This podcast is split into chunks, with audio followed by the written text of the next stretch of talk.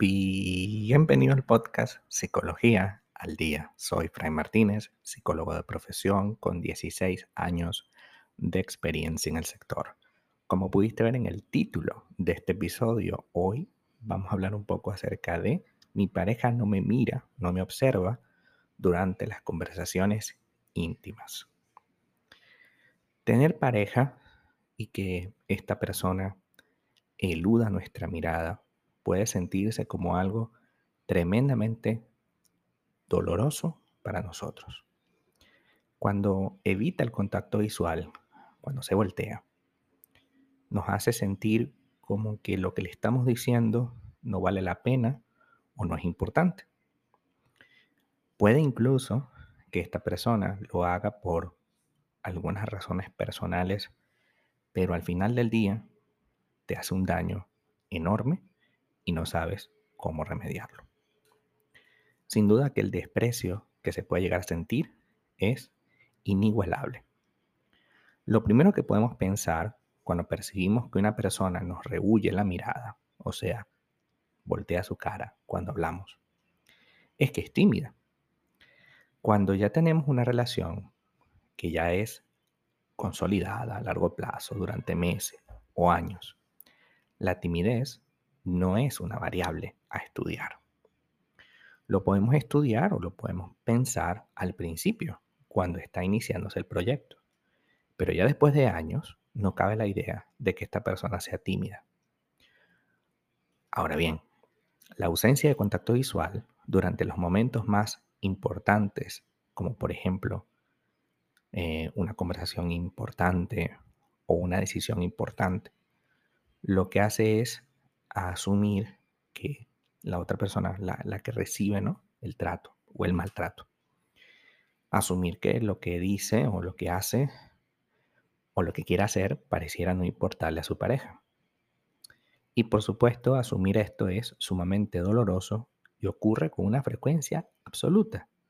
Así que tengamos esto muy en cuenta a la hora de rehuir de la mirada.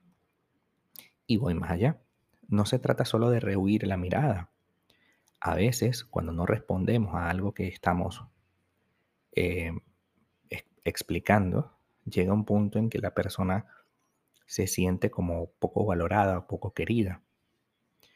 Y cabe la idea, cabe el pensar, el para qué yo me reúno con alguien, el para qué yo paso tiempo con alguien, si me voy a sentir todo el tiempo, todo el día, así, incómoda. Entendamos que para poder conversar contigo, es necesario que me veas los ojos. Es necesario que estés pendiente de lo que digo. Entendamos que si yo quiero realmente tener una relación sana, nuestra pareja tiene que mirarnos, tiene que valorarnos todos los diálogos. Es posible que también se manifieste un tipo de apego evitativo, que es la incapacidad para mantener cualquier relación estable.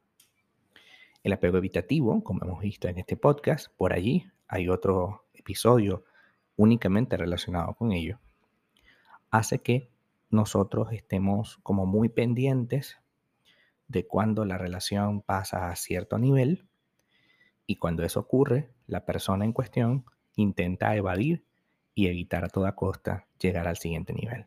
Es como somos novios, pero cuando quieres vivir conmigo, ya empiezo a desaparecerme, ¿no? También puede pasar que se sienta vulnerable o también puede pasar más comúnmente que la persona sienta que tú tienes la razón y no quiere dártela por egoísmo, por orgullo, por vanidad, por lo que sea, igual te golpea. Así sea por algo noble, te golpea. Entonces, si tú eres de las personas que va de las conversaciones y todo el tiempo te están diciendo, hey, necesito que estés aquí conmigo, entiende algo. Todos los seres humanos tenemos un precio. Y tener pareja significa que estemos pendientes de la otra persona, valorando lo que la persona es. Si yo no puedo valorar lo que la persona es, llega un punto en el que se hace imposible poder lidiar con esa persona. Y si se hace imposible poder lidiar con esa persona, entonces, ¿para qué la tengo en mi vida? ¿Por qué la tendría que mantener en mi vida? Donde tiene sentido, ¿cierto? Yo debo estar consciente de que todas mis actitudes, toda mi, forma de actuar en la relación tienen un impacto capital en la manera como esa persona me observa.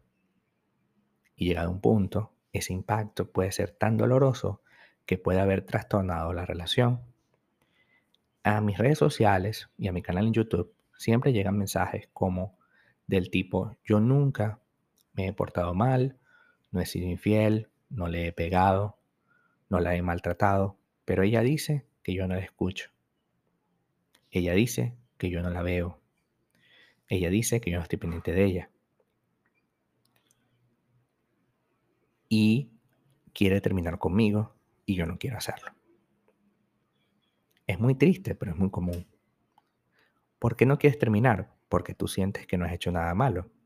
Pero resulta que esa ausencia emocional, que no estar allí emocionalmente, que creer que puedo estar solamente otorgando una cantidad de dinero o, rindiendo en ciertos otros aspectos de la casa, o siendo un buen padre, una buena madre, todo va a salir bien. Y resulta que no.